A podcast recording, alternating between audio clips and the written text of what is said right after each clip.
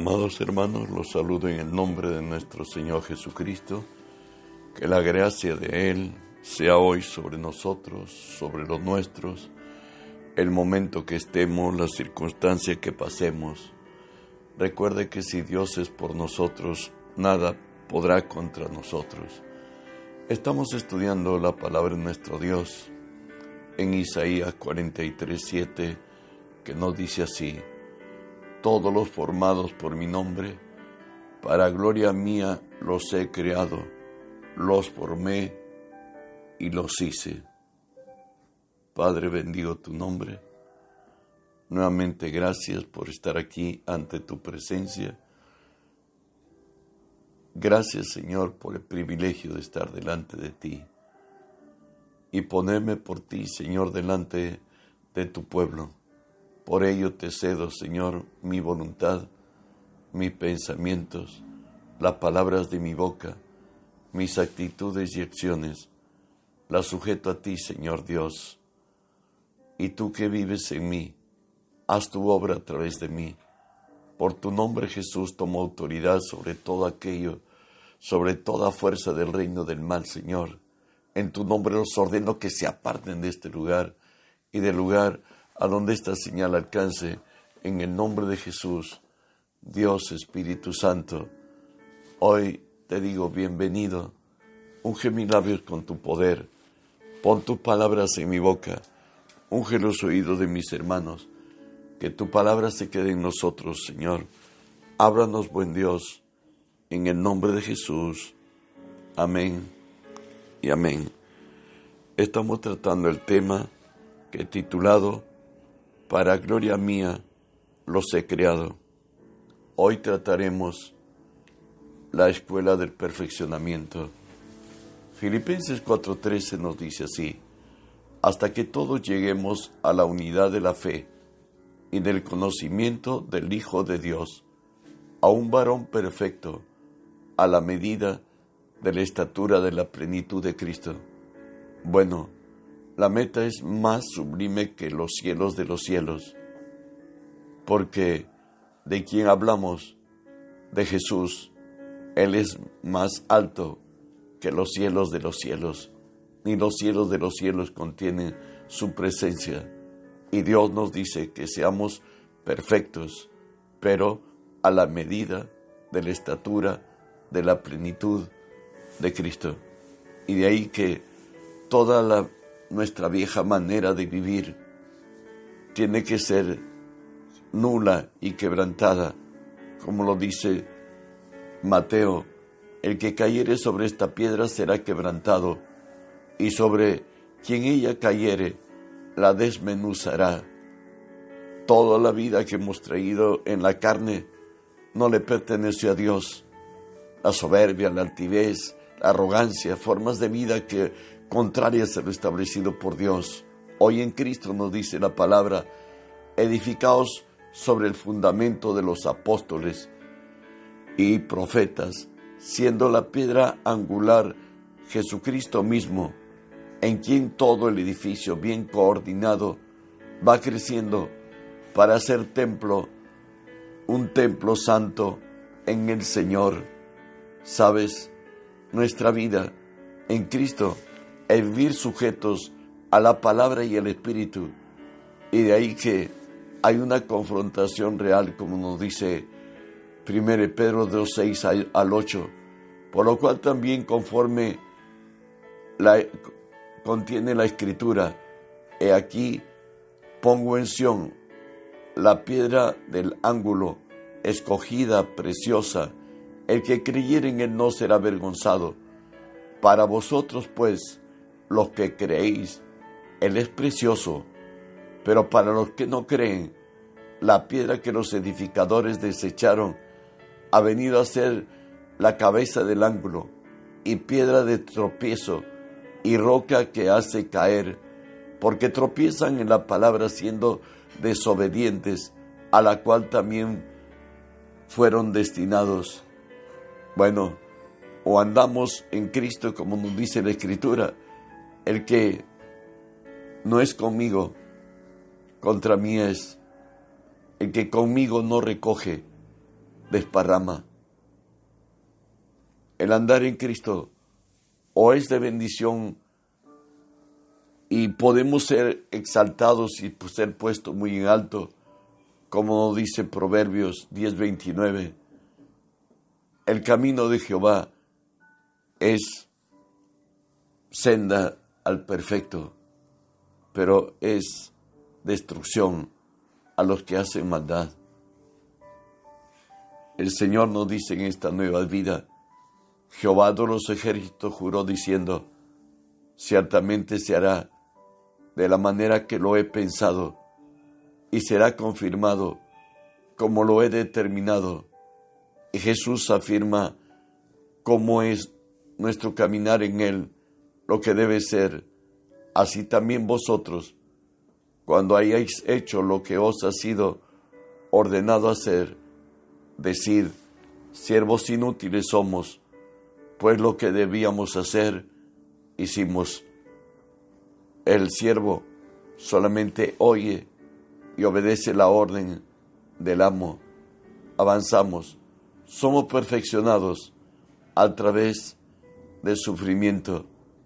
Recuerden Israel, tuvo que pasar 40 años para entender finalmente que no solo de pan vive el hombre, sino de toda palabra que sale de la boca de Dios. Escuchemos Deuteronomio 8, 2 y 3, y te acordarás de todo el camino por donde te he traído, dice Jehová, tu Dios, estos cuarenta años en el desierto, para afligirte, para probarte, para hacerte saber lo que había en tu corazón, si habías de guardar o no sus mandamientos, y te afligió, y te hizo tener hambre, y te sustentó con maná, comida que no conocías tú, ni tus padres la habían conocido, para hacerte saber que no solo de pan vive el hombre, mas de todo lo que sale de la boca de Jehová vivirá el hombre. Solamente los que entendieron plenamente a Dios, como llámese Josué y Caleb, fueron los que llegaron de los cuatrocientos mil que salieron de Egipto de 20 años arriba. Tuvieron que adaptarse al pensamiento de Dios y al caminar de Dios. El resto, por decir, fue descremado en el desierto y terminaron allí los incrédulos. Incluso esta regla hace de que Jesús mismo es ser exaltado a lo más alto. Y nos dice así Hebreos, y Cristo en los días de su carne, ofreciendo ruegos y súplicas con gran clamor y lágrimas al que le podía librar de la muerte, fue oído a causa de su temor reverente, y aunque era hijo, por lo que padeció, aprendió la obediencia, y habiendo sido perfeccionado, vino a ser autor de eterna salvación para los que le obedecen, y fue declarado por Dios sumo sacerdote según el orden de Melquisedec. Nos habla de ahí de las tres veces cuando Jesús clamó al Padre, aparta de mí esta copa, mas no sea mi voluntad, sino la tuya. Jesús es Dios. En la eternidad, juntamente con el Padre y con el Espíritu Santo, habían determinado que Él vendría a morir en la cruz. Pero hoy Él está muriendo en Getsemaní y ahí nos dice que ofreciendo súplicas y lágrimas al que podía librarle de la muerte fue oído a causa de su temor reverente. Y aunque era hijo por lo que padeció, aprendió la obediencia y habiendo sido perfeccionado, vino a ser autor de eterna salvación para los que le obedecen. Jesús necesariamente eh, es un eufemismo que Dios nos muestra cómo conocer. Dios toma realidades humanas y acá nos dice que la espera de Jesús, el padecimiento en Getsemaní, fue el motivo que Dios su Padre lo perfeccionó y lo puso y le dio el nombre que sobre todo nombre Jesús. Avanzamos. Estamos hablando que el, el, el sufrimiento perfecciona y que más que el esperar. La esperanza que se demora es tormento al corazón, pero árbol de vida es el deseo cumplido. Hoy tenemos a Abraham, donde ya anciano, 99 años, nos dice así la palabra, él creyó en esperanza contra esperanza, para llegar a ser padre de muchas gentes, conforme a lo que se le había dicho, así será tu descendencia.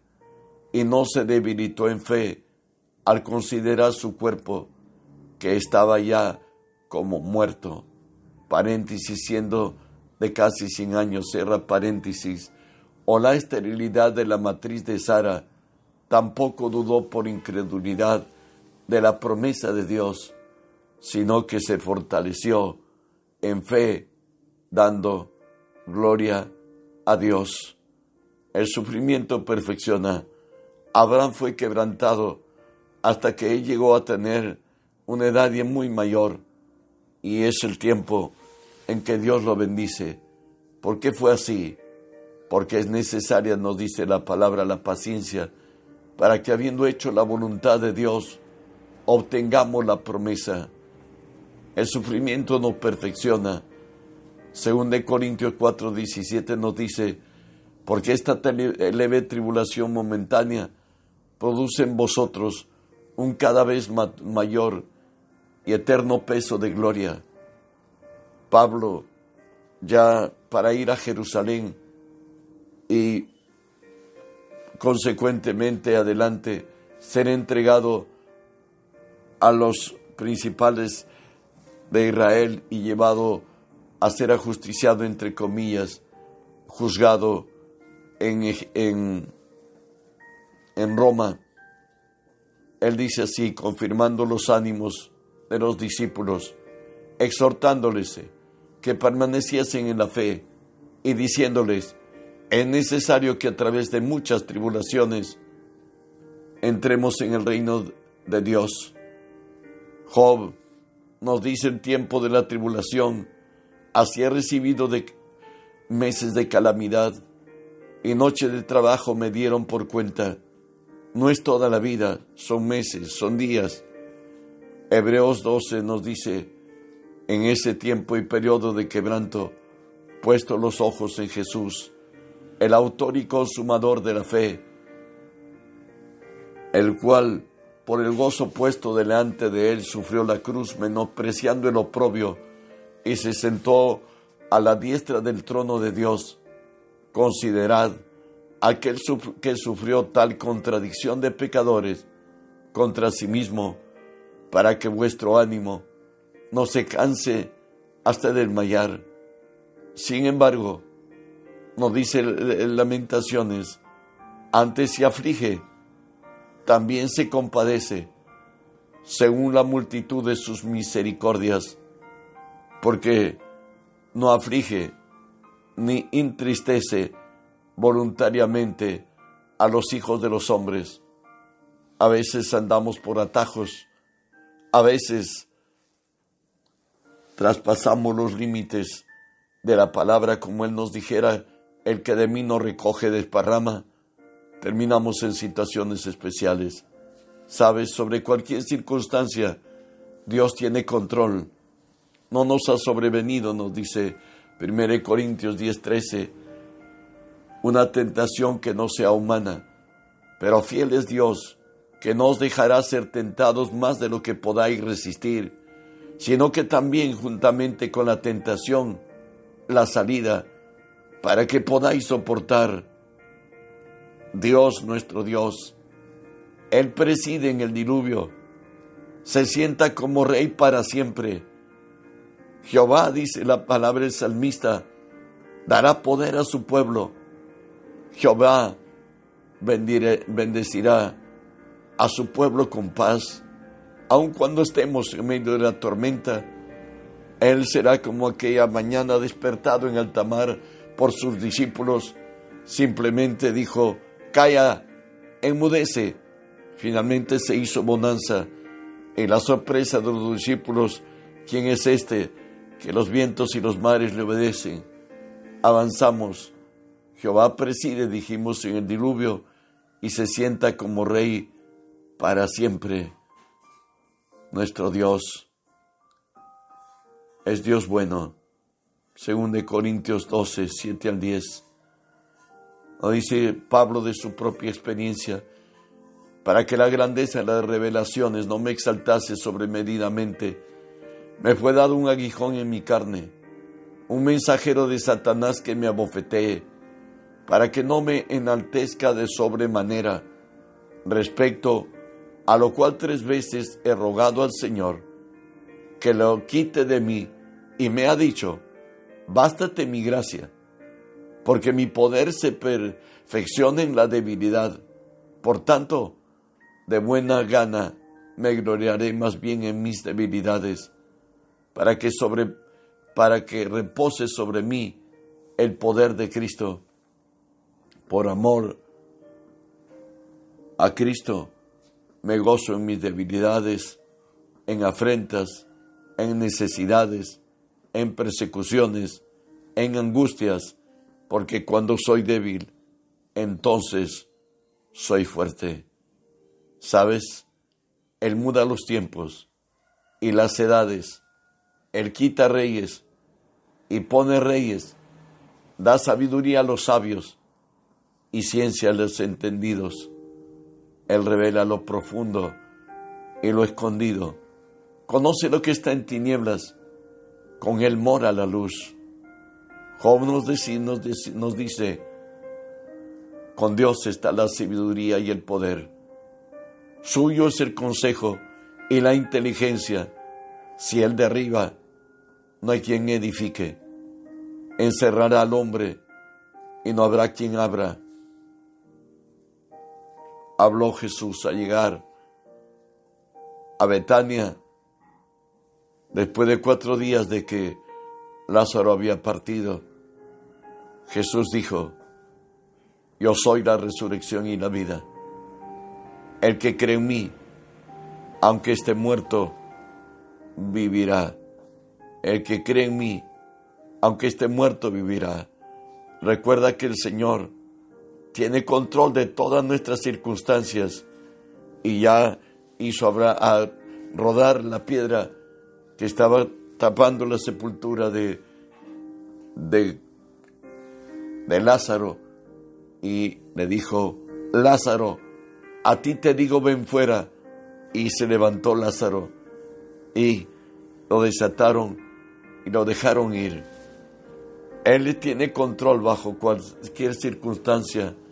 Sabes, los cristianos en los reveses vemos nuevas oportunidades de éxito. Entre las circunstancias no nos preguntamos, ¿por qué?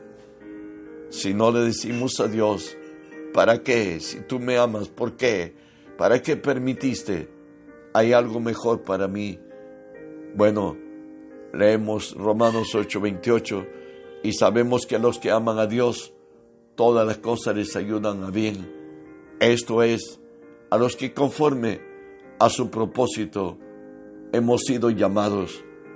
Recuerde que nos conoce desde antes de la fundación del mundo que no somos nosotros traídos por casualidad, como el caso de la Magdalena, cuando Jesús fue invitado por un fariseo para aquella casa y donde ella irrumpió y lavó los pies de Jesús.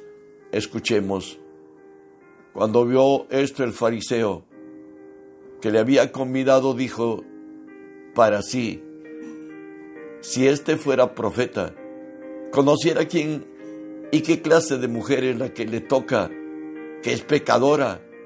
Entonces respondiendo Jesús le dijo, Simón, una cosa tengo que decirte. Y le dijo, di maestro, un acreedor tenía dos deudores. El uno le debía 500 denarios y el otro 50, y no teniendo ellos con qué pagar, perdonó a ambos. Di pues, ¿cuál de ellos le amará más? Respondió Simón, dijo, pienso que aquel a quien perdonó más. Y él le dijo, rectamente has juzgado. Avanzo y vuelto a la mujer, dijo a Simón, ¿ves esta mujer? Entré en tu casa y no me diste agua para mis pies, mas ésta ha regado mis pies con lágrimas y las ha enjugado con sus cabellos. No me diste beso, mas ésta, desde que entré, no ha cesado de besar mis pies. No ungiste mi cabeza con aceite, mas ésta ha ungido con perfume mis pies, por lo cual te digo que sus muchos pecados le son perdonados, porque amó mucho, más aquel que se le perdona poco, poco ama. Y a ella le dijo, tus pecados te son perdonados.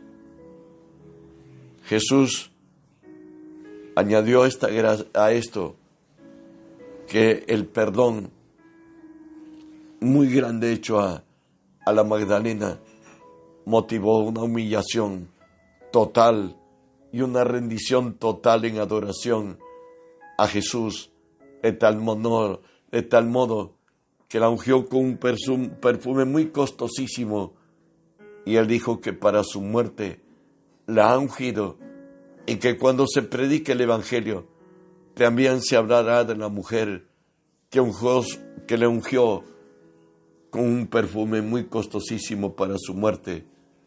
También Pablo, en otro tiempo, perseguidor del cristianismo, lo veremos hoy obrar y nos dice así, Saulo, respirando aún amenazas y muerte contra los discípulos del Señor, vino al sumo sacerdote y le pidió cartas para las sinagogas de Damasco, a fin de que si hallase algunos hombres o mujeres de este camino, los trajese presos a Jerusalén.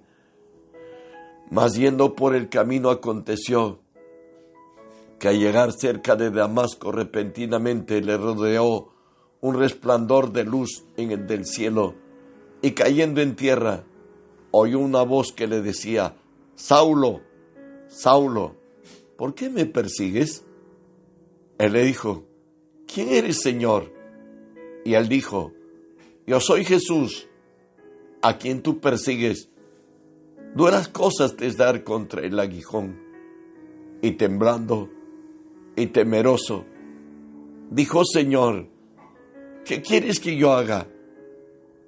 Y el Señor le dijo, levántate, entra en la ciudad y se te dirá lo que has de hacer. ¿Sabes? Esto que en otro tiempo hizo de Pablo quien buscara desaparecer de la faz de la tierra el nombre de Jesús, por cierto, fundado en su religiosidad farisea, sin discernimiento espiritual, aquel que Israel esperó por miles de años al Redentor y Mesías, hoy lo habían matado y Pablo buscaba exterminar su nombre sobre la faz de la tierra. Hoy alcanzado por Dios, dice temeroso y temblando, dijo, Señor, ¿qué quieres que haga? Él le dijo, levántate, entra en la ciudad y se te dirá lo que debes hacer. En el caminar, de, en su caminar, Pablo nos escribe ya cristiano, 1 Corintios 15, 15, 10, pero por la gracia de Dios soy lo que soy, y su gracia no ha sido en vano para conmigo. He trabajado más que todos ellos, pero no yo, sino la gracia de Dios conmigo. Él es heraldo de Cristo. Él llenó todo el imperio romano de Cristo, así como Alejandro el Grande, desde Jerusalén hasta Ilírico, hizo del gran imperio griego un solo pueblo y cuando terminó se dice que ya no podía ir a otro lugar. Él lloró.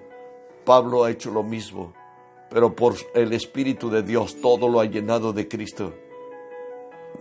Todo ayuda bien a los que somos llamados conforme a su propósito, aún nuestros errores del pesado, aún nuestros errores que como cristianos se nos desliza, pero sin embargo no vivimos en pecado. Que la gracia de Dios sea contigo. Recuerda que debemos extender el reino. Reenvía la palabra. Haz que el reino de Cristo se llene y que el mundo esté entero, sea lleno del conocimiento de la gloria de Dios. Que las bendiciones de Dios sean sobre tu vida.